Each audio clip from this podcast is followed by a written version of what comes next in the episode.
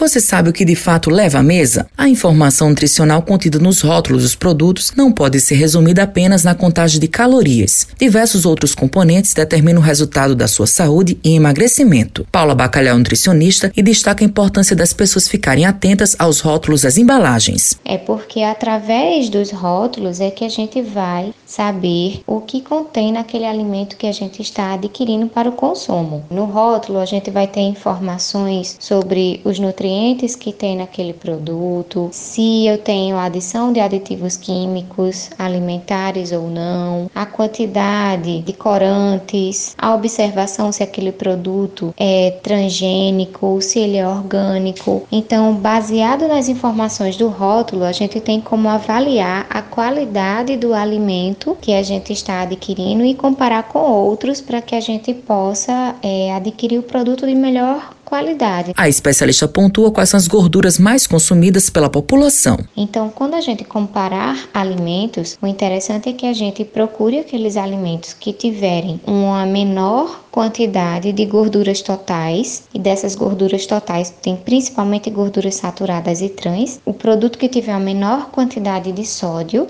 porque o sódio está presente em muitos aditivos químicos alimentares e também aqueles alimentos que tiverem uma maior, uma melhor quantidade de fibras. E aí essas quantidades de fibras presentes nos alimentos, eles vão controlar a absorção do carboidrato presente naquele produto. Patrícia Assunção é gerente técnica de inspeção e controle de alimentos da Gevisa Paraíba e fala quais são os dados que devem conter nos rótulos dos produtos alimentares. E o rótulo do alimento deve conter, primeiramente, a designação do alimento para venda, lista de ingredientes que compõem o produto, origem do produto, lote e prazo de validade do produto, conteúdo líquido, ou seja, a quantidade líquida daquele conteúdo que está na embalagem, informação nutricional, alergênicos e informação informações sobre lactose. Matheus Silomar para a Rádio Tabajara, uma emissora da PC, empresa praibana de comunicação.